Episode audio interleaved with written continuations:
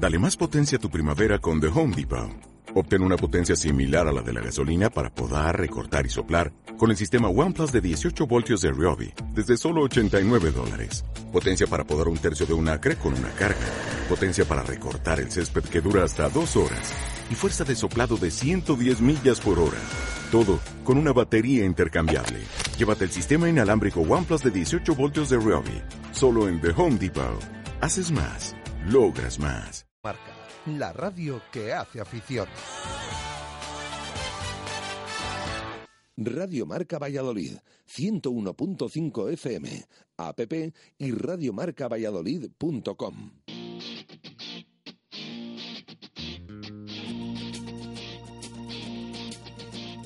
En Radio Marca Valladolid, rugby en zona de marca.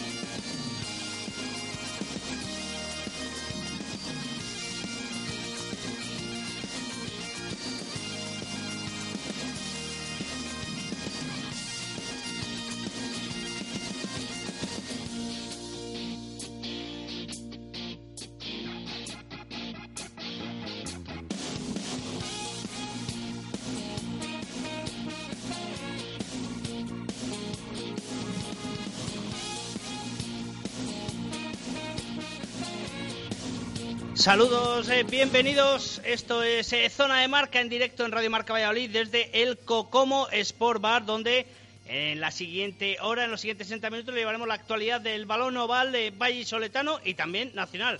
Y como siempre, para llevarle las mejores y últimas noticias, tenemos a nuestro elenco de colaboradores, empezando por José Carlos Crespo. José Carlos, buenas tardes.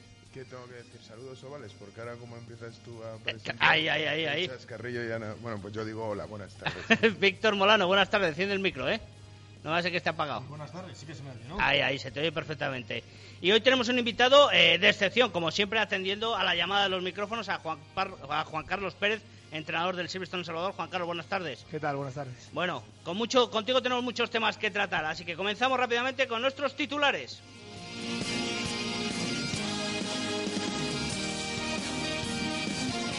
Y comenzamos con esas dos victorias totalmente diferentes para los equipos vallisoletanos. En el resto de partidos ganaron los favoritos, destacando la victoria de Alcomendas en Altamira. Los All Blacks se proclaman campeones del Rugby Championship. Y hoy, recuerden, lo avanzamos el anterior lunes, estrenamos la sección de Víctor Molano, La Bola de Cristal, y continúa un año más la sección de José Carlos Crespo. Así que comenzamos.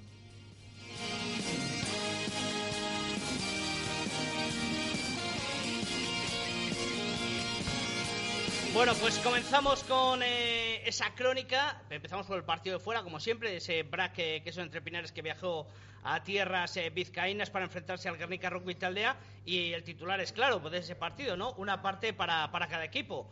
Tardaron en llegar los puntos a Urbieta hasta el minuto 18 en el que Jorge Domingo transformó un golpe de castigo y colocaba ese 3-0. Hasta ese momento el Braca se dio la zona de 22 del conjunto Basurde, pero le faltó el premio. Después de que se adelantara el Guernica, los vallisoletanos tuvieron una tímida reacción, pero de nuevo sin fruto. En cambio, los de Bruno Mercanti, gracias a un ensayo de Mateo Bast y la posterior transformación de Pichler, alcanzaron un marcador de 10 a 0.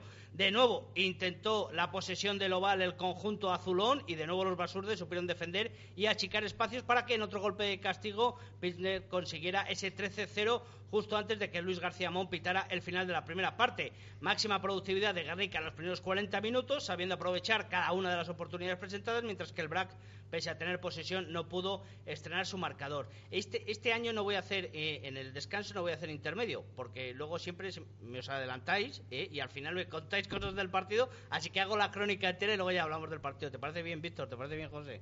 A mí me parece muy correcto. Perfecto, pues arrancamos con la segunda parte que no comenzaba de mejor manera que la primera para los queseros, añadiendo el factor lluvia en un campo tan difícil como Urbieta, el césped esta vez sí que estaba en muy buenas condiciones, poco a poco el Black fue evolucionando y culminó ese cambio con el ensayo de Nathan Paila y la conversión de gas, roja directa para Paisi y Zabala, algo que afectó mucho más a los locales, el Guernica se fue diluyendo, pero se hacía muy fuerte atrás, aguantaba las embestidas vallisoletanas, los minutos pasaban y no llegaba la remontada, tuvieron que pasar 25 27 minutos de partido para que de nuevo Baila y Gas pusieran por delante al conjunto de Diego Merino. Ahora eran los verdinegros los que se lanzaban como pollo sin cabeza sobre la defensa azulona, pero no pudo ser.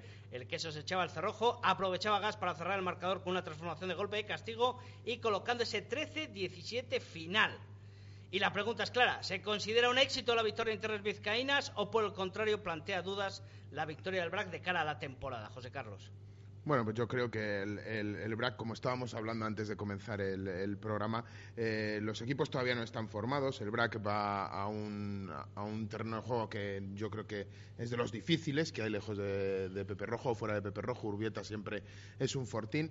Y yo, de hecho, hablando con gente del, del Quesos, como yo no tuve oportunidad de verlo, el, bueno, es que verlo era imposible en directo no tuve oportunidad de verlo, preguntaba que, un poco qué había pasado y me aseguraban que, muchos equipos van a dejarse puntos allí, que no va a ser tan fácil traerse los cinco puntos en el, en el, en el autobús de vuelta y que el Guernica es un equipo que tiene lo que tiene, que tiene lo justo, pero que, bueno, que está que están, que están muy en forma a principio de temporada y que saben defenderse muy bien allí en su campo. Víctor. Sí, bueno, eh, también yo también he intentado informar un poco de lo que allí ocurrió, tampoco he podido ver el partido.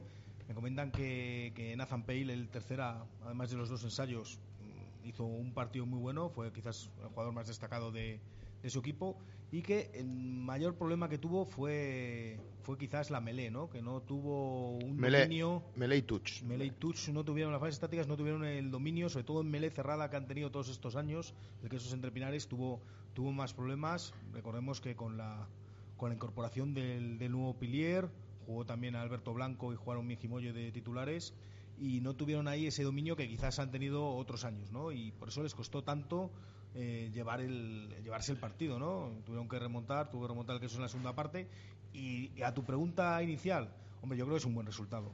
Es un equipo todavía, el queso en terminal es un equipo, yo creo que en formación todavía, con jugadores que están llegando sobre la marcha para, para formar el equipo. Entonces, bueno, ganar en Urbieta aunque sea sin bonus, yo creo que es una buena noticia para el BRAC para, para empezar creciendo, ¿no?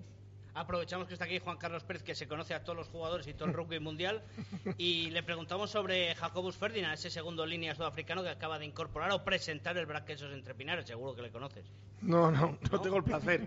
Le saludaré cuando, cuando venga, pero un segundo sudafricano de un equipo como los Cavaliers, pues de la Carry Cup, creo que es First Division, es un buen jugador seguramente y si le ha traído el Brack es porque va a mejorar de lo que tiene, así que yo creo que un buen fichaje y yo sí que he visto el partido muy mal porque la verdad es que se veía fatal en, eh, por internet y, el partido es un partido durísimo. Sacar un partido el primero de liga en, en Urbieta con todos los jugadores, porque Guernica lo que va lo que hace muchas veces es perder un poco de gas cuando va pasando las, las jornadas porque tiene un 15 titular bastante bueno creo que 7, 8 argentinos de un muy buen nivel ahora. La llegada de Mercanti sin duda influirá, ¿no?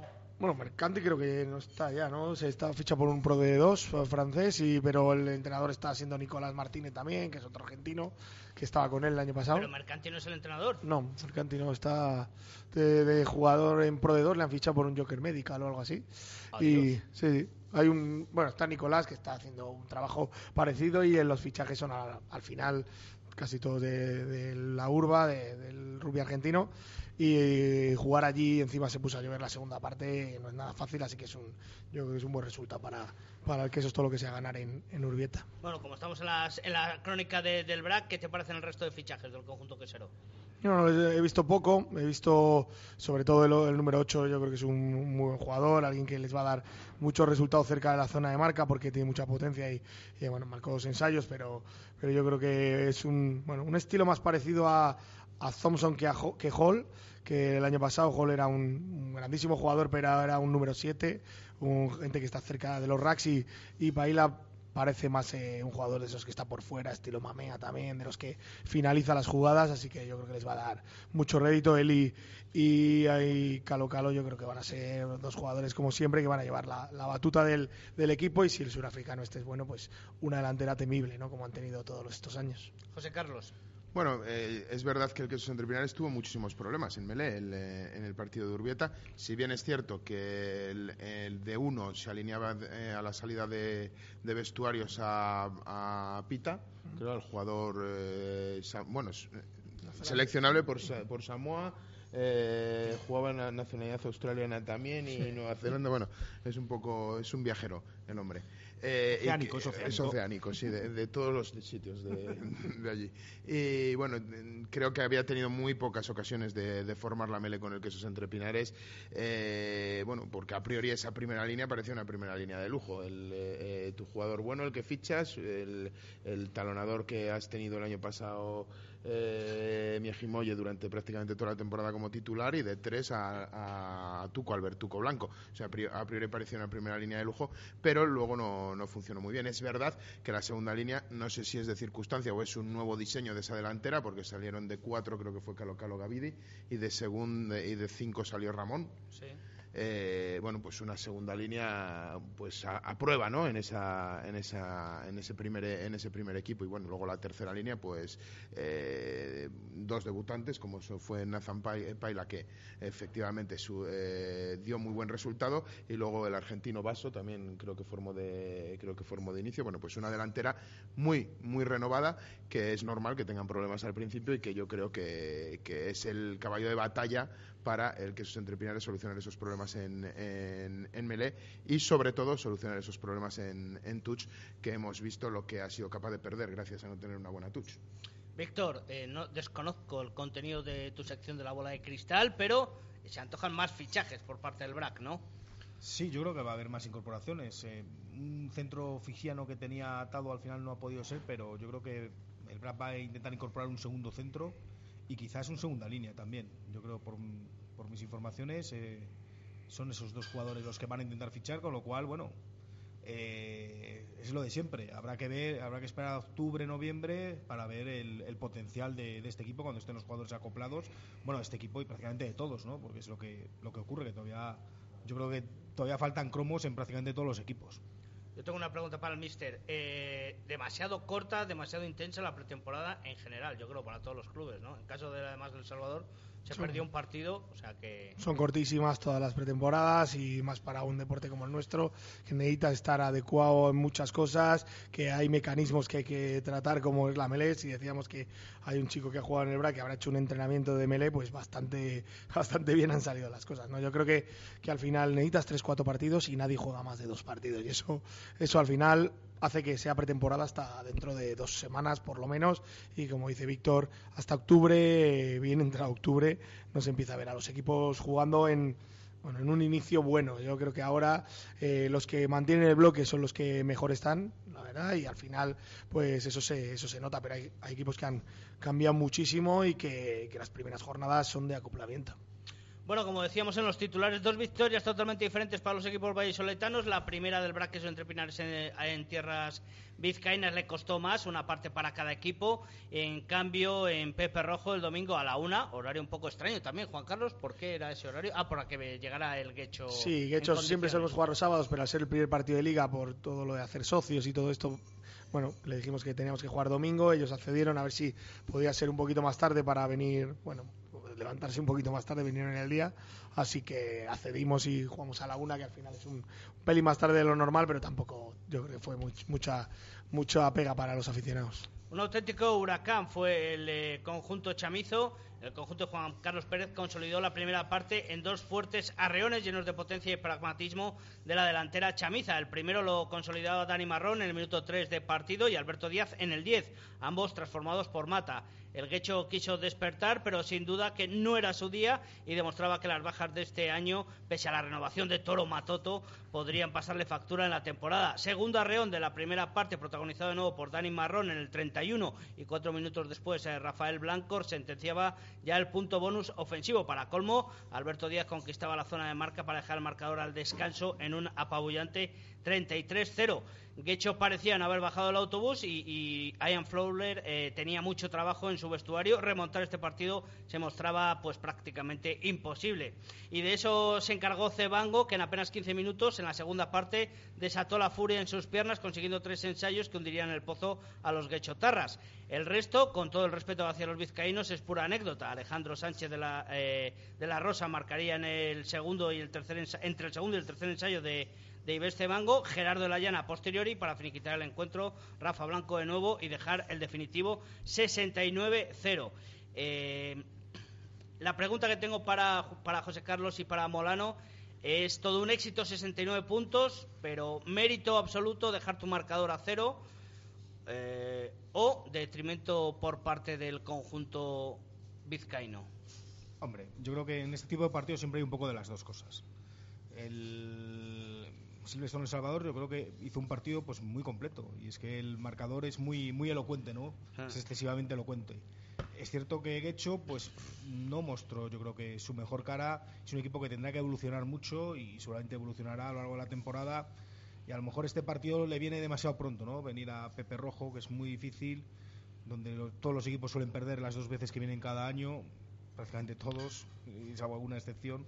Y bueno, es muy, yo creo que era muy complicado. Pero bueno, de eso tampoco tiene culpa el Chami, quiero decir. El Chami se dedicó a hacer su equipo y su partido, lo hizo muy bien. Yo creo que eh, vimos un control muy bueno de las fases estáticas, tanto de melee como de touch. El en touch, pues infalible, ¿no? Como el año pasado, yo creo que es una de las grandes armas de, del equipo chamizo. Y yo una cosa que quería destacar, que me llamó la atención y que me gustó, fue la, la grada de Pepe Rojo. Hubo bastante gente, más gente de lo habitual en un partido de liga normal, digamos, como fue este. No sé si era porque quizás eh, iban muchos por el buen tiempo, seguramente influyó, muchos aficionados iban a recoger sus carnés de socio, también puede ser, pero la verdad es que la grada estuvo muy bien y, oye, ojalá que, que sea así todo el año, ¿no? Que veamos así Pepe Claro. Rojo así todo el año, desde luego. José. No, yo creo que en cuanto a juego en el campo, yo creo que el, el Salvador eh, fue el único que tuvo que tuvo la que tuvo la batuta, fue un monólogo del, del Salvador. Es cierto que al Guecho yo creo que le pasó absolutamente de todo. Eh, en el minuto 5 se, se lesionaba para no volver al campo su medio melé titular, tenían que sacar a sustituir en un puesto como es el de medio melé, además, que es el, ese nexo de unión entre delantera y tres cuartos. T- Tienes que sacar a tu, a tu reserva, que por eso no es, eh, no es el titular, lógicamente. Y luego, bueno, pues otro montón de cosas. Hablábamos antes con Juan Carlos que sabía todavía muchos más pormenores y la verdad es que eh, un día de, de infierno para, para el conjunto de Chotarra que el, que el Chami, lógicamente, no es que supo aprovechar, sino que hizo su juego. Yo creo que también el Chami tiene, tiene ahí esa presión que yo no sé si Juan Carlos ha, ha metido de una manera de una manera premeditada y se vio que los cambios eh, ven que el, el 15 inicial del Chami es un 15 yo creo que bastante marcado y los cambios saben perfectamente que todo minuto que jueguen se tienen que buscar, se tienen que ganar el puesto y así se vio. Yo creo que los cambios en vez de en vez de bajar el nivel de juego todo lo contrario. Quizá a lo mejor el- el- la calidad de juego pues puede ser habría que entrar a valorarlo pero no en intensidad que creo que se dejaron la piel reclamando ese puesto de titularidad que es lo que tienen que hacer. Yo creo que eso el equipo técnico lo tiene medido y sabe que, va a ser así. Por apuntillar algo por, por poner una puntilla que ya la pusimos en la retransmisión en directo creo que demasiadas e innecesarias indisciplinas por parte del, del, Salvador que si ganó de muchos puntos en el, en el casillero también ganó de muchos de muchos castigos al Guecho y de hecho en dos momentos estuvo apercibido de, de ser sancionado y si no lo hizo Castro yo creo que también un poco por según estaban los devenires del partido creo que se guardó las tarjetas pero creo que demasiadas indisciplinas por, y, y sobre todo innecesarias por parte del, eh, del Silverstorm El Salvador Eh, Juan Carlos, eh, ¿se buscó dejar a cero o realmente fue que no había nada adelante? No, yo creo que, que nosotros teníamos que hacer un partido, o queríamos hacer un partido lo más completo posible, que, que no estábamos contentos de nuestro juego en, en Sevilla, que yo creo que, que es una de las cosas que hemos hablado este año con, con los jugadores, que al final nuestro objetivo no, no tiene que ser solo ganar, que lo que tenemos que hacer es, jugar bien y jugar un buen rugby y que hay muchas veces que, que ganar eh, no lo es todo para, para nuestro equipo y que ganar como ganamos en Sevilla pues, pues no nos gusta y queremos hacer un, buen juego. Y luego yo creo que la mejor forma de respetar al rival es, es eh, no bajando la intensidad y jugando eh, los 80 minutos al, mismo ritmo y, y me gustó sobre todo la segunda parte que que ellos intentaron atacar, que estuvieron dos o tres veces en nuestra 22 eh, jugando además de pick and go, que es eh, bueno, un juego que al final vas ganando de 50 y es duro defender con, con los delanteros muy cerquita y, y los chicos no quisieron que, ellos anotaran, hicieron todo lo posible para que Gecho no anotara y, ganamos el partido. Yo estoy muy contento porque se jugó muy bien. Yo creo que se jugó muy bien y este año eh, necesitamos que todo el mundo rinda al nivel que jugó ayer y que vaya mejorando en muchas cosas porque tenemos un año muy muy duro y que todo el mundo tiene que ser todo el mundo tiene que ser muy importante. Así que eh, aparte no tuvimos ninguna lesión que eso en cada partido este año va a ser importantísimo y, muy contento por el partido de ayer. Todo lo que no estaba en el partido del Cajasol por mucho que, que al final fue lo mismo que fueron cinco puntos pero, pero yo creo que no se puede evaluar los partidos solo por ganar o perder que tenemos que ir un poco más allá hay que luego hablaremos además de ese Cajasol que en Madrid eh, bueno pues fue como la noche y el día después del partido en el Olímpico sevillano pero eh, antes que antes que nada queremos aprovechar que estás aquí y queremos aprovechar de ese primer partido en casa para ah, saludar al presidente del Silverstone El Salvador eh, Juan Carlos Martín. Hansen buenas tardes ¿Qué tal, David? Muy buenas tardes. Bueno, aprovecho para felicitarte en directo porque hoy es tu cumpleaños, aunque nadie lo diría. Bueno, pasan los años por ti, Presi. Muchísimas gracias. Bueno, hablaba Juan Carlos que es una temporada difícil porque cinco competiciones. Eh, hay muchos objetivos en, ese, en esta temporada, Presi. Sí, y además este año Juan Carlos tiene un poquito más de presión, si cabe que otros años, porque este año ya viene de, de haber ganado y cuando ya has ganado y has demostrado que lo puedes hacer muy bien, pues claro, la presión sube.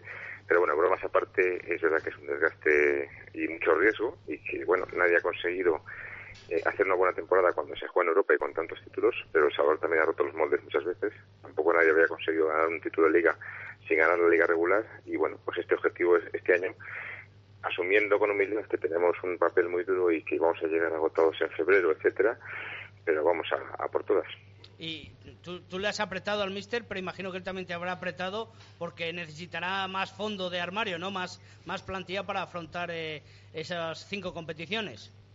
Sí, de hecho así ha sido. Nuestra plantilla está eh, empezando a estar totalmente dimensionada los últimos años. Tenemos varios puestos por jugador y, bueno, con la misma política de intentar que haya mucha gente de la casa, pero bueno, ejemplos como este año pues decir pues tenemos al medio melee a Juan Ramos y a Pelayo Ramos en condiciones de jugar eh, al máximo nivel los eh, como hermanos sustituyéndose y en cualquiera de los puestos tenemos eh, buena cobertura así que yo creo que es un, año ilusionante y, bueno no hay que tener miedo. Hay que cambiar hay que diferenciar la presión. El objetivo obviamente siempre es hacerlo bien en Liga y Copa. Y el resto pues te digo que Europa pues es un regalo para la afición y para los jugadores bueno, están aquí Víctor Molano y José Carlos Crespo, pero antes de que pregunten, si quieren hacerlo, yo tengo que hacerte eh, un, plantearte una cuestión, porque el otro día fue la presentación de la Liga en el Consejo Superior de Deportes, y yo me acuerdo que al finalizar la temporada pasada eh, solicitaron tanto el Quesos como el Salvador, eh, si no me equivoco, hasta por escrito, que después de las semifinales, en vez de dejar una semana, se dejaran mínimo dos para poder organizar medianamente eh, pues una final eh, acorde a, las circunstancias, ¿no? Dependiendo de quiénes llegasen o dónde se realizara esa final. Y por sorpresa en el calendario resulta que no, que al final se ha dejado una semana, pero lo que más sorprende es que también son los clubes los que participan en la confección de ese calendario y aprobarlo. ¿Qué ha pasado? Sí, bueno, pues la confección del calendario eh, a veces se hace tarde y mal por, por otros requisitos y además se tiene que aprobar en la asamblea.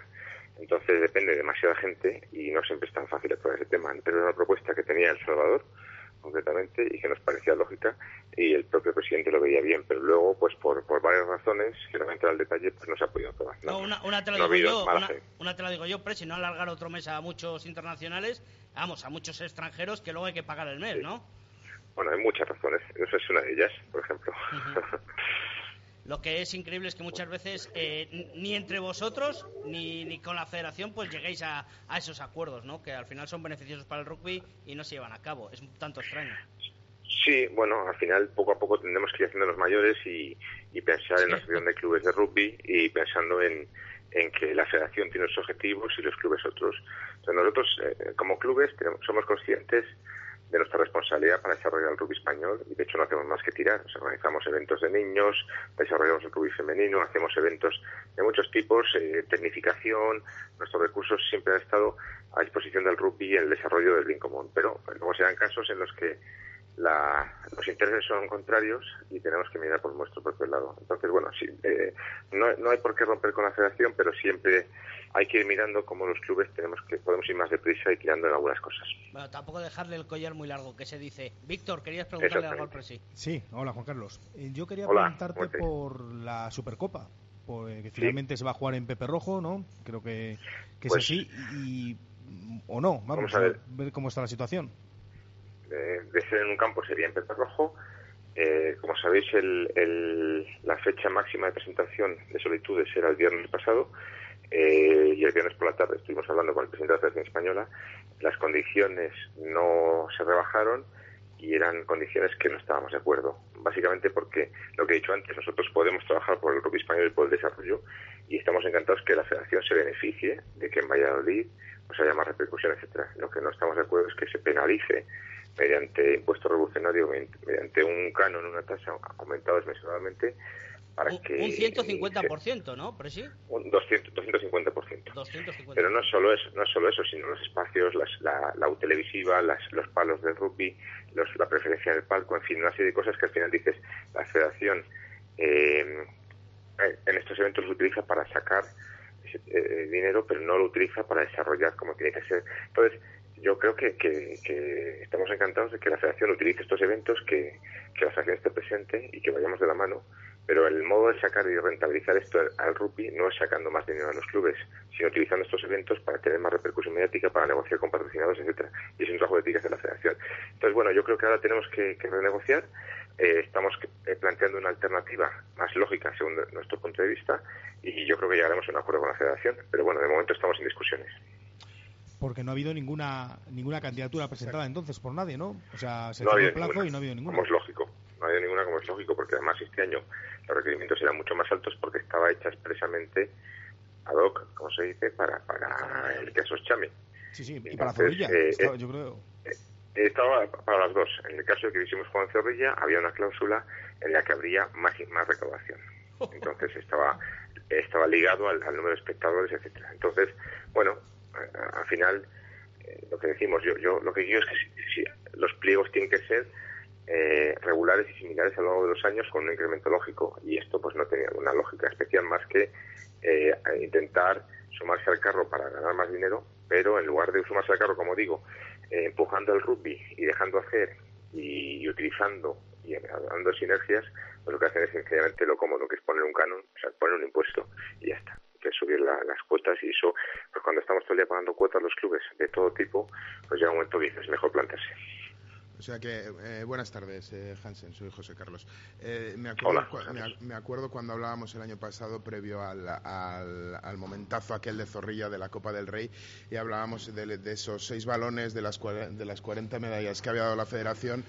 Eh, ha pasado 26.000 personas por Zorrilla viendo disputarse la final de una Copa del Rey, unos Juegos Olímpicos con representación masculina femenina y estamos en el mes de octubre prácticamente, septiembre, empezando otra temporada y podemos decir que el avance en cuanto a posicionamiento del rugby por parte de, la federación no hemos avanzado, ¿no? ¿Estás de acuerdo conmigo? No, no, no, no, no estoy de acuerdo, no estoy de acuerdo porque se hacen cosas, lo que pasa es que no es el ritmo que nos gustaría claro que se avanza. De hecho, lo que pasa es que fíjate que en medio ha pillado, la, Junta Directiva eh, eh, terminó, jugó que, y, y Alfonso Fijo está replanteando su nueva directiva, es decir, tiene que volver a empezar y, ha habido un impasse, unas elecciones en medio. Pero en medio es verdad que ahora la Federación está poniendo a un nuevo responsable de marketing, que se oficializará en breve, y está trabajando en otras líneas y está buscando contratos y está mejorando algunas cosas, pero hay muchas cosas en las que no está avanzando, es verdad. Entonces, ¿se ha mejorado? Pues claro, sí. El problema es eh, cómo van los otros de velocidad y muchas veces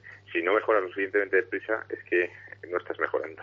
Entonces, eh, bueno, yo creo que eh, se pueden hacer muchas más cosas, y, pero tampoco hay que agobiarse. O sea, que al final estamos yendo más deprisa que hace unos años, por ejemplo. Y, creo que, eh, bueno, pues todavía hay estructuras en, la FER muy anquilosadas que hay que cambiar y que llegará Yo, creo que hay otros deportes en Fórmula 1, motociclismo, que el rebufo es muy importante, por mucho que intentemos obviarlo y decir que, que, Pero te creo cuando dices que se está trabajando más, eh, más deprisa, te creo porque soy consciente de que eres una de las partes que intentan apretar ese ese acelerador. No todo lo rápido que a mí me gustaría, igual que yo creo que a, muchos, muchos, aficionados al rugby. Pero bueno, eh, mi última pregunta es, ¿Qué, se necesitaría hoy en día en el rugby nacional, según tu opinión, para que de una vez una asociación de clubes funcionara y tuviera el suficiente poder como para poder gestionar eh, los clubes mismos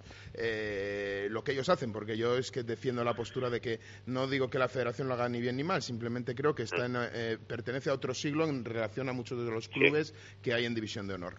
¿Qué es lo que se necesitaría? yo, yo, creo que hay tres, tres puntos de conflicto. Uno es que haya un producto en el que estemos de acuerdo todos los clubes, que haya un acuerdo entre los clubes de, autogestión y que haya un patrocinador que nos ayude a dar el salto. Son las tres cosas que hay que mirar. Entonces, en el momento que el producto y el formato, junto con un patrocinador especial, eh, nos ayude a, que nos obligue a ir más deprisa y a gestionarlo de manera profesional y a tener a la prensa presionando y a tener eh, unos compromisos con televisión, etcétera, en ese momento no queda más medio que el salto. Entonces, eh, eso estaríamos obligados y sería un catalizador rapidísimo para que eh, profesionalizásemos la estructura. Ahora mismo, pues, eh, claro, los clubes hay muchísima diferencia en cuanto a la estructura y profesionalización de unos y otros.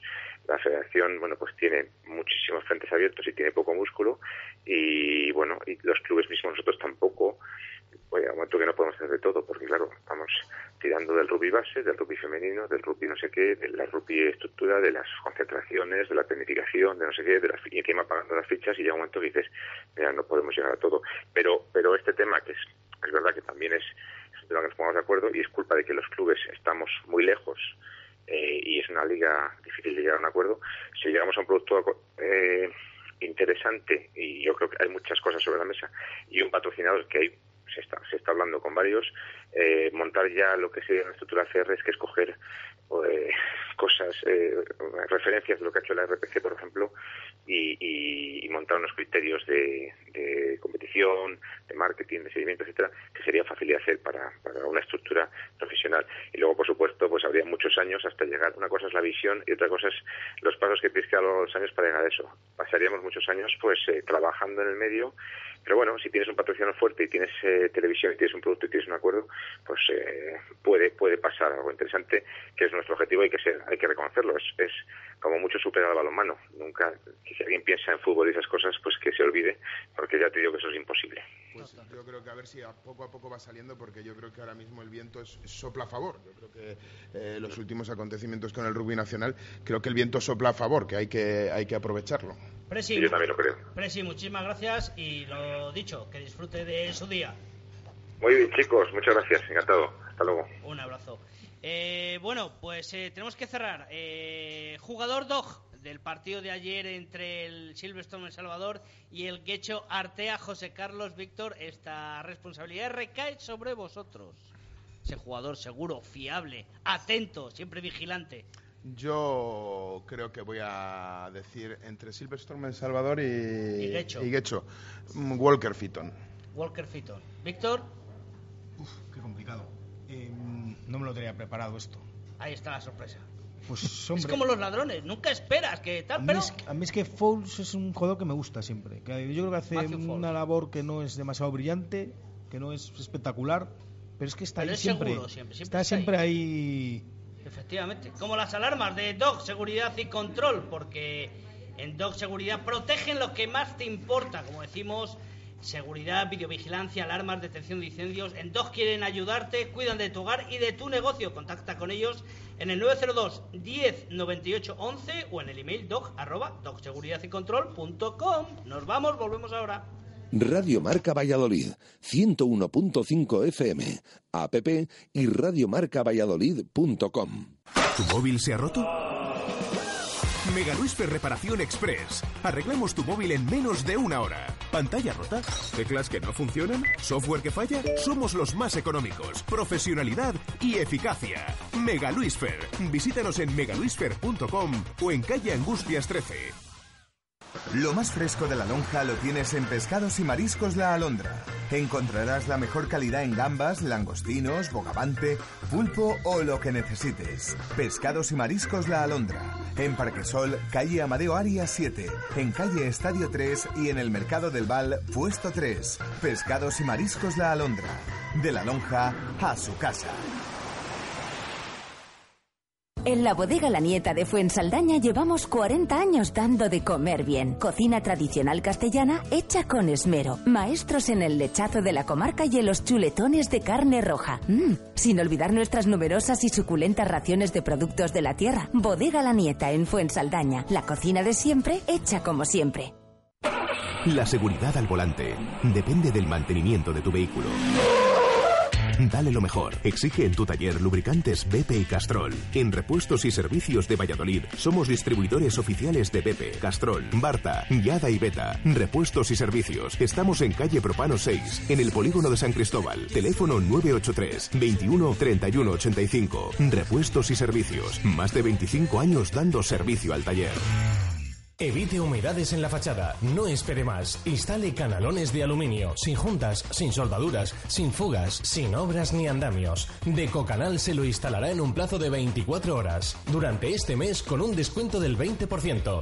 Decocanal. Pídanos presupuesto sin compromiso. Y si lo desea, financiamos el 100% de su instalación sin bancos ni papeleos y con la máxima garantía. Pida su presupuesto gratuito en www.decocanal.es o en el teléfono 983 500 878. Repetimos, 983 500 878. Ya no tendrás excusa para no llevarte un Citroën. Del 26 al 30 de septiembre, Semana Citroën de Vehículos Industriales en Empresa Carrión. Ponemos a la venta nuestros vehículos en stock solo durante esta semana y hasta fin de existencias. Del 26 al 30 de septiembre, acércate a nuestro concesionario y disfrutarás de unos descuentos únicos. Semana Citroën de Vehículos Industriales en Empresa Carrión. Tu concesionario Citroën para Valladolid y provincia. Vamos, Juan, te invito en el sardinero a picar algunas de sus exquisitas raciones. Es como si estuvieras en el Cantábrico. Rabas, pulpo a la brasa, anchoas, piparras rebozadas y muchas más cosas del mar. ¿Y a qué precios? Fíjate qué menú diario totalmente casero por solo 10 euros.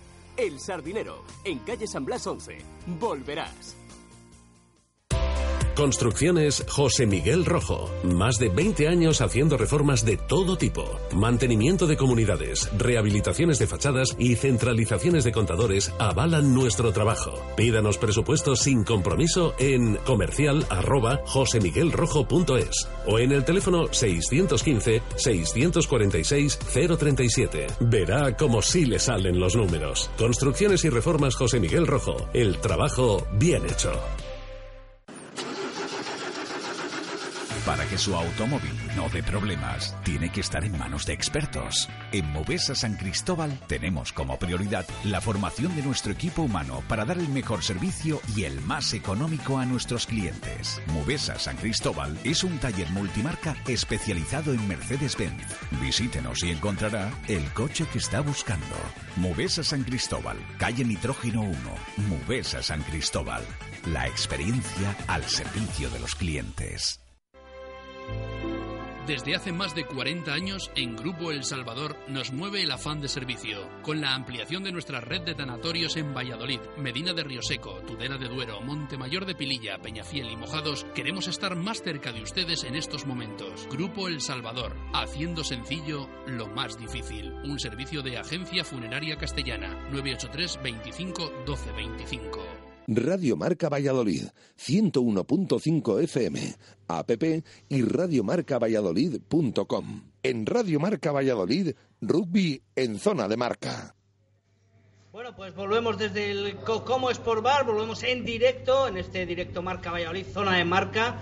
Y bueno, después de vista las crónicas del tanto el BRAC, que entre Pinares, como del Silverstone El Salvador, vamos a ver el resto de resultados eh, con José Carlos que se han producido en esta primera jornada de liga.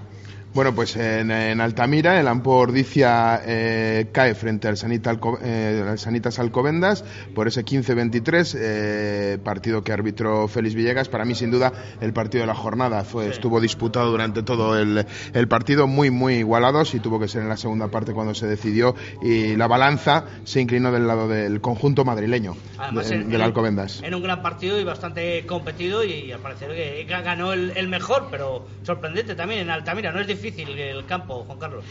Un campo muy muy complicado, pero yo creo que Alcobendas es el equipo que más se ha reforzado, que, que yo creo que va a ser uno de los aspirantes claros. También Ordicia, ¿verdad? Pero tenía las bajas de, sobre todo de Ras y de, de Oyer Goya, que son dos jugadores muy muy importantes, pero es que Alcobendas tiene un, equipazo con muchísimos internacionales y jugadores de mucho nivel. Bueno, seguimos en, eh, en el derby en el derby catalán, en el Valdiria Leu, comandante Íñigo Atorra Sagasti, que fue el encargado de, dirigir el partido, la Unión Esportiva Samboyana 31, el Fútbol Club Barcelona 10, también un partido muy reñido en el que estuvo eh, por delante el, el Barcelona en los primeros minutos, eh, pero luego ya en la segunda parte no le dejó encajar ningún ningún punto y yéndose con ese 31-10 y marcando esa victoria con, con bonus, con esos cinco puntos, la Unión Esportiva Samboyana. Uno de los claros candidatos, Juan Carlos, también, ¿no? A estar arriba. Sí, Samboy yo creo que siempre es muy difícil ganar allí, los partidos de casa le saca a todos y luego este año con, Luis Williams, creo que ahora vienen dos neozelandeses con, con él, un- una apertura y un 5, un, cinco, un- un segunda línea, siempre va a estar arriba y el Barça ha mantenido un poco el bloque del año pasado, cambiado a Pepín, el, el que estaba en Vasco por, por el, un primera línea argentino que tenía y mantiene el bloque, así que es un, también un rival, un rival complicado. Y nos vamos a Madrid. Sí, nos vamos a Madrid, eh, arbitrado por Equifanlo, el colegiado del colegio del colegio vasco. El Complutense Cisneros, con esos 66 puntos, imponía el Ciencias Fundación Cajasol, que solo consiguió hacer tres con la transformación de, de un castigo. Y hablo yo porque fui el que lo vi. De los... ah, bueno, ¿y tú? ¿Y tú también lo viste? Yo también. Pues habla, pues habla tú, David. Yo también. Sorprendente, ¿no? Después del partido que había realizado en el Olímpico frente al Silverstone en El Salvador, eh, fue llamativo, ¿no? Esa derrota tan abultada, mister. Sí, la verdad que empezó muy muy fuerte el Cisneros. Creo que las tres primeras jugadas fueron tres ensayos, bajo palos además, y yo creo que le puso al Cagasol en el nivel que es el- la división de honor, sobre todo fuera de casa, que estás muy muy metido, tienes una defensa muy fuerte, o si no, al final el Cajasol es un equipo de todos chicos amateur y que bueno va a jugar en casa, tiene que sacar los partidos, pero fuera le va, le va a costar bastante. Bueno, un- sí, Víctor, no, pero perdona, Sí, pregúntale a eh, Víctor. No, y además el tema de los viajes, ¿eh? Para Cajasol, Bueno, pero que, bueno, Madrid precisamente es el viaje más corto que puede tener. Sí, pero... pff, pero... Viajaron en el día el sábado de- desde Sevilla. Pero bueno, eh, ya lejos de restarle importancia a ese viaje, que lógicamente el cansancio es, eh, está claro, está claro, pero yo creo que el Cisneros eh, tiene mucho mérito. Ha tenido un éxodo de jugadores impresionantes a su vecino de al lado. Han conseguido reforzarse con dos o tres jugadores. eh, no tenían la plantilla al 100% porque les faltaba Pacote, que no estaba disponible para Sí, esta convocatoria. Andrew Norton, que no está recuperado todavía de, esa, de ese problema en la rótula. eh, y con el medio melee, con eh, McLernon, no me acuerdo Sí, el nombre, McLernon. Matt McLernon, y con eh, Le- Lewis Jenkins, creo que se llama el, el centro, salió que salió desde el banquillo. Yo creo que una, una, una línea de tres cuartos que creo que lo hacen perfecto, el primer y el segundo centro con Joaquín Domínguez, Domínguez y, eh, y Bocardo, yo creo que perfecto, o sea, hacen, cumplen todas las funciones del- del- de los centros de apoyar, dar dinamismo, presionar todas las bolas, yo creo que lo hicieron perfecto y claro, pues de ahí esos 66 puntos que le, que le metieron al Fundación Cajasol. En esa diáspora del Central, que hasta mediados finales de octubre no volverán, juegan en Puerta de Hierro. Yo creo que el, el Ciencias, eh, Víctor, Juan Carlos, yo creo que es un equipo que se va a pelear con los equipos que jueguen de delantera y va a sufrir mucho con los que le hagan correr, es mi opinión. Por los dos partidos que hemos visto. No, al final, sobre todo el ritmo y el espacio que ocupan los equipos de división de honor menos lo mismo. Y lo que no va a estar acostumbrado es el año pasado es que él se paseó en la división de honor, menos el último partido de la final, que es el más difícil que lo tuvo. Sí, lo de- demás fue, fue, un, fue un paseo todo el año y bueno, este año va a tener, va a tener que sufrir. Yo creo que, que yo he hablado mucho con, con su técnico Juan, que es buen amigo mío, y él sabe, ellos saben que tienen que sacar los partidos de casa, que tienen que hacer sufrir mucho en, en la cartuja a todos los equipos y esa va a ser su arma. Yo creo que los de fuera no les dará por perdidos, pero, pero yo creo que va a ser, sabe que va a ser muy difícil. También dice los, ese es el mejor viaje que tiene, pero es que ellos se recorren mil kilómetros en casi todos los partidos Sí, que, sí. que van a hacer. ¿eh? Serían creo que 15.000 en toda la Tienen temporada. un rutómetro complicado. Y bueno, y acabamos con ese Independiente Rugby de Santander. Hernani, eh, muy ajustado, ese 19-15 allí en San Román. Eh, el colegiado fue nuestro castellano Fernando Raposo. Eh, 19-15, la verdad es que estuvieron en un toma y daca todo el partido y al final cayó de, de manos del local, del lado del local, pero bueno, to- pudo pasar de todo en ese, en ese partido. La verdad que el Vasco, bueno, el Independiente toda una incógnita esta temporada. eh, apenas pretemporada ha tenido y con la salida del Vasco como patrocinador, tú que tienes muy buena amistad con Tristán, ¿qué, qué te transmite, Juan Carlos? No, estaban, estaban nerviosos este año, ha tenido que otra vez hacer un equipo nuevo, otra vez más de 10 jugadores eh, nuevos para firmar con, con dos semanas de, de pretemporada, así que siempre tiene un trabajo muy complicado Chucho al inicio de la temporada. Este año creo que ha fichado más número que calidad y creo que el año pasado tenía cuatro o cinco jugadores de muchísima calidad, Schaff, eh, Coronel, Zabal- Zabalegui, Hughes, esos son los jugadores que no tiene, ha, ha fichado más guerreros, más estilo como Alguerich y jugadores así que son conocidos, que han jugado en las españolas eh, en las categorías base, también han jurado, etcétera, pero, pero son jugadores de más peleones que, que Bueno, pero estrellas. ma- mantiene Bulaki, mantiene Mariano Sí, García, sí, sí. mantiene Matías De Sánchez. Juan, no, mantiene el jugadores. equipo del Vasco, digo, independiente, en este caso va a ser. Sí. Igual que paso de Cetrans a Silverstone nos va a costar. ¿eh? Difícil va a ser para todos, pero es verdad que yo creo que al final con, va a ser un equipo difícil como siempre y más en el, en el campo en el que juega, que siempre es complicado para todos. Vamos con la clasificación de la máxima competición del rugby nacional. Bueno,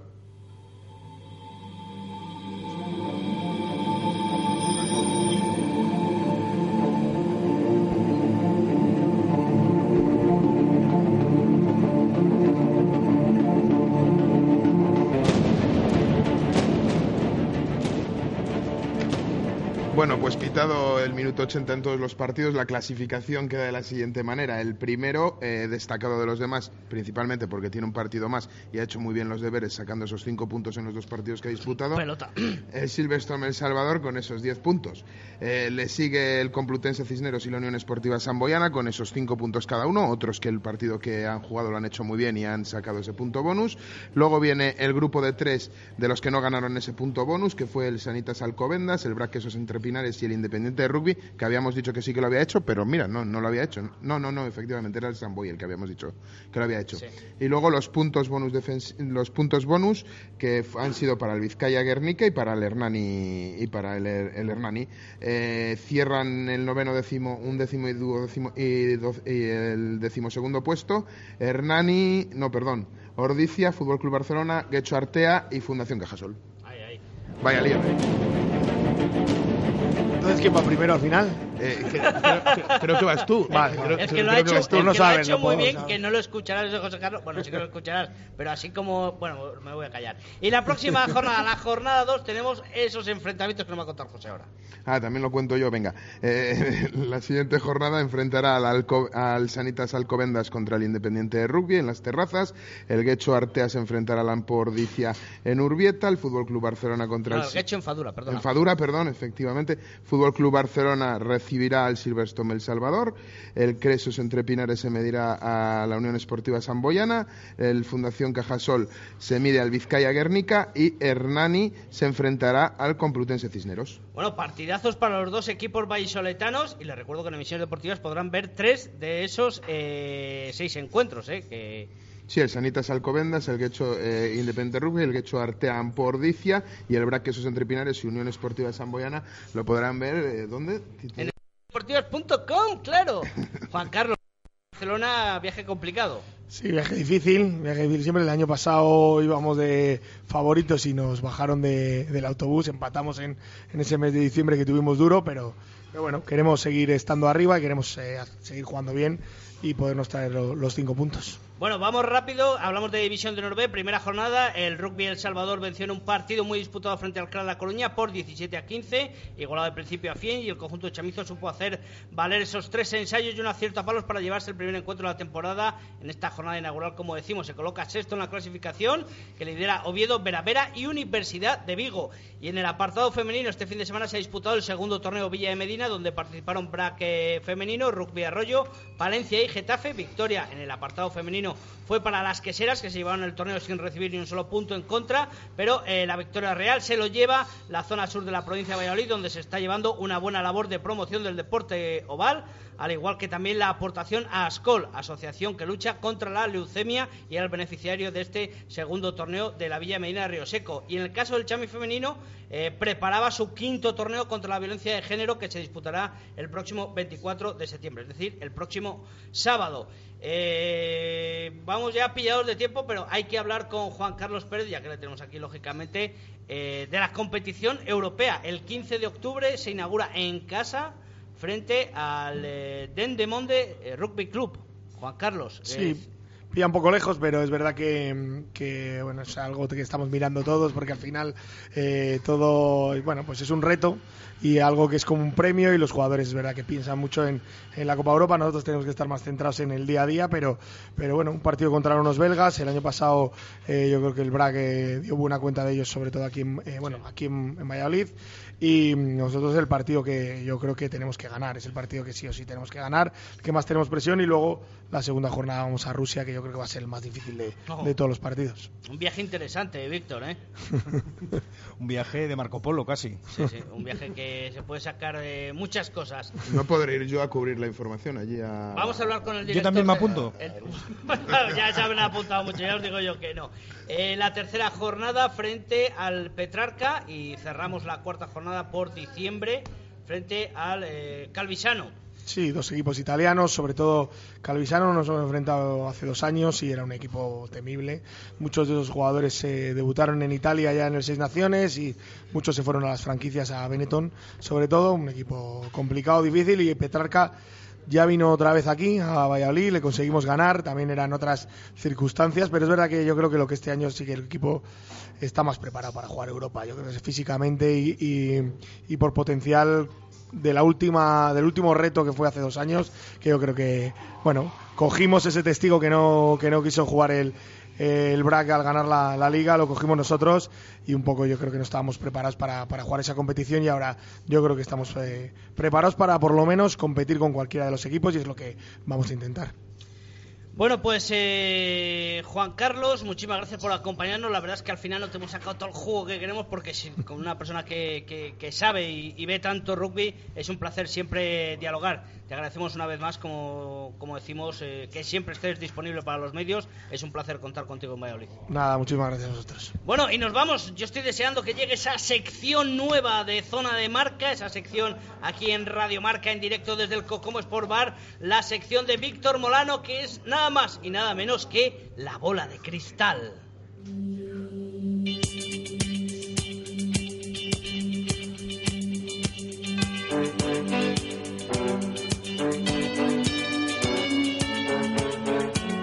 Nervios, ¿eh? Los nervios del debut. Bueno, pues eh, en, esta, en esta sección, ya lo anticipé el otro día, voy a intentar hacer un poquito de adivino, que a mí me gusta mucho y luego meto la pata muchísimo y así nos podemos reír todos, os podéis reír todos menos yo, me- mejor O, o dicho. ¿no? debatir, debatir, no hace falta reírse. Bueno, entonces, eh, el otro día, haciendo ayer, en concreto, haciendo el partido con, con el negro ahí en emisiones deportivas, comentábamos un poco los resultados que había habido, ya que aprovechando que además el partido del Chambi era el último de la jornada, y yo creo que comenté algo así como, bueno, pues estos resultados los hubiéramos vaticinado todos al principio de... eh, antes de la jornada, lo cual, pues a toro pasado queda muy bonito y todos somos muy guays y todos sabíamos que iba a pasar eso. Entonces, yo mm, voy a coger el reto de probar en esta segunda jornada y dar los bueno los resultados no el equipo que va a ganar que ya creo que es bastante. Y a ver si con los bonus también acierto incluso.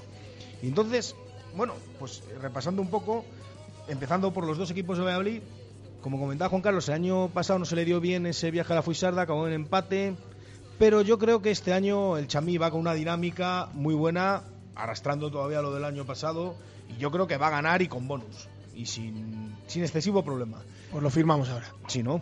Y el Quesos entre Pinares contra Samboy. Samboy es un buen equipo, pero siempre cuando viene a Pepe Rojo pega el petardazo y no consigue sacar, sacar victorias. Yo creo que también va a ganar el Quesos entre Pinares y yo creo que también va a ganar con bonus. Ahí los dos equipos de Valís yo creo que lo tengo claro. Y otro partido que tengo claro es Alcobendas Independiente. Yo creo que Alcobendas es el tercer equipo este año que va a poner en problemas a los dos equipos de Valladolid o que puede poner en problemas a los dos equipos de Valladolid. Además tiene la plantilla formada desde hace tiempo, anunció sus fichajes en junio. Independiente tiene esos problemas de bueno de, de haber formado a los equipos. Entonces ahí gana Alcobendas también y yo creo que también con bonus, sinceramente. Eh, ya empezamos, entramos en fase ya un poco más complicada. Hernán y Cisneros. Es un campo difícil de Hernán y el negro ya me mira raro. Landare es Landare, ¿no? Pero bueno, yo creo que Cisneros también, visto lo que vimos el sábado, es un equipo que, que tiene potencial, que tiene recursos, que tiene gente que sabe jugar al rugby y es un equipo que a mí me gusta. Con lo cual, va a ganar Cisneros, pero ahí el tema de los bonus uf, ya no lo tengo tan claro, ¿eh? A lo mejor saca uno incluso Hernani, pero Cisneros no lo tengo claro, ¿eh? No apuntes tanto, negro, que solo me juego las victorias, ¿eh? Los bonus ya es por, dar espectáculo. Luego, eh, Gecho Ordicia. Uf, Gecho va a tener que mejorar mucho después de lo que vimos ayer. Y no sé si en una semana le va a dar tiempo a mejorar tanto. Y Ordicia, yo creo que es un equipo que, bueno, que puede estar ahí este año. Con lo cual, veo victoria de Ordicia, veo victoria visitante también. Y el que lo, tengo más dudas es el Ciencias, Cajasol Ciencias contra Guernica. Pero está mirando la previsión del tiempo y va a hacer 33 grados en Sevilla. Con lo cual, yo digo que va a ganar Ciencias. Esa es mi bola de cristal. Luego el lunes, La a lo mejor, según cómo vaya, nos vemos o no nos vemos, a lo mejor. Bola de cristal, bola de cristal que parece más una variable estadística que ha, ha medido climatología y la madre que lo trajo, ¿sabes? O sea, es el índice de concentración de Gini, no es la bola de cristal esto, ¿sabes? La bola de cristal de Víctor Molano.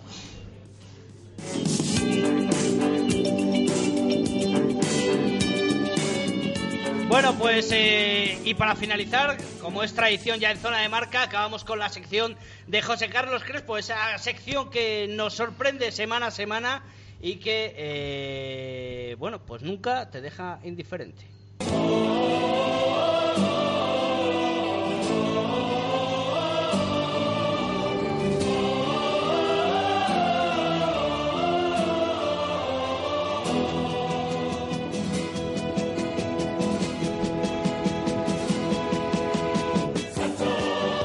Bueno, pues eh, esta semana, eh, como dice Víctor Molano, pues es otra de esas cosas que he visto yo por ahí, encontrándome buscando cierta información o, o cotillando cosas, pues una cosa te lleva a la otra, que si pinchas, que si pinchas en este link, que si tal, que si cual, bueno, pues al final apareces en una página que se llama rugbyparatodos.org y encuentras un artículo en el que se, en el que dan 10 síntomas por los cuales eh, tú puedes descubrir que sí, verdaderamente tú eres un jugador de rugby o no eres un jugador de rugby, ¿de acuerdo? Y entonces eh, hay 10 síntomas, pero yo me, quedo con tres que me parecían los, los, los más graciosos. Y es que cuando tú vuelves de entrenar, si tú estás entrenando a rugby eh, y tienes que usar el transporte público y ves que, que nadie se sienta cerca de ti, eh, dicen en esta página que efectivamente vas por el buen camino de ser un gran, un gran jugador de rugby. O sea, si coges el metro y ves que hay sitios vacíos alrededor tuyo y que la gente te mira así con un poco de admiración, porque probablemente te hayas dejado un poco barro debajo de la oreja o cosas así, que es un buen síntoma para reconocerte como, como un, un jugador. transporte público y Pepe Rojo no, no va por ahora, ¿eh? Ya, pero es que no solo juega el rugby. Que claro, Víctor. Bueno, la, la segunda de la- del decálogo que daban, la segunda que me hizo muchísima gracia y que me reía yo solo, era el de cuando, cuando tienes cierta adicción a tener siempre cinta aislante, ¿sabes? Y en todos los, los bolsa, las bolsas de deporte, en todas las bolsas que tú usas en la, en la bolsa del portátil para ir al trabajo y tal, cuando siempre llevas cinta aislante, o sea, de- decía así el, artículo, dice, cuando tienes más cinta aislante que un propio electricista. eso también es un síntoma de que, bueno, que estás muy, muy involucrado en el, en el, en el mundo del rugby. ¿A ti te pasa con la cinta de carrocero? A mí me pasa con todo lo que sea autocol. Ah, eh, que todo lo que sea autocol me, me llama la atención, sí. Bueno, y la que más gracia me hizo, que por eso la he dejado al final, es porque, como todos sabemos, eh, el rugby presume tener unos valores y ciertamente yo soy un grande, yo defiendo que el rugby tiene esos valores y creo que realmente es así. Y venía eh, el ejemplo de que un rugbyer o un jugador de rugby siempre abre la puerta a las personas que quieren salir o entrar en un local, por ejemplo, a la entrada o salida de un hospital o a la entrada y salida de un bar, pero eh, no es como otra persona, que hay muchas personas que no son jugadores de rugby que también tienen esta diferencia con las personas, pero normalmente un jugador de rugby le está abriendo la puerta a una persona y la puerta que sale le mira y se asusta y sale corriendo mirando de reojo debido a la envergadura del, eh, del jugador de rugby. Me hacía mucha gracia imaginarme la, la situación y, y bueno, pues esas, esas tres anécdotas que he sacado del decálogo este de la página de, de Rugby para Todos que me hacía mucha gracia al leerlas, que hubiera una sintomatología para descubrirte como jugador, como jugador de rugby. Bueno, un aplauso, que es como siempre fantástica la de. Juan Carlos, lo dicho, muchísimas gracias. A vosotros. Víctor, eh, hasta el lunes, eh, la próxima semana. A ver, ya veremos cómo van los vaticinios, sí. A ver, no va a ser que no puedas entrar. Eh, sí, es que no nos queda tiempo, José Carlos. Bueno, te, de- te quedan 30 segundos para decir lo que es noticia y ya está. Bueno, que Nueva Zelanda se ha proclamado ya campeón a falta de dos jornadas del Rugby Championship. Y bueno, y Argentina va creciendo poco a poco. La verdad que es que es para hablar más y no, nos pillamos como siempre, José Carlos. Pues Gracias. buenas tardes a todos. Nos vemos eh, la próxima semana aquí en el Cocomo Sport Bar. Recuerden, sigan informados en directo Marca Valladolid por las mañanas con Chu Rodríguez y Jesús Pérez Baraja. Nosotros volvemos en siete días. Hasta luego.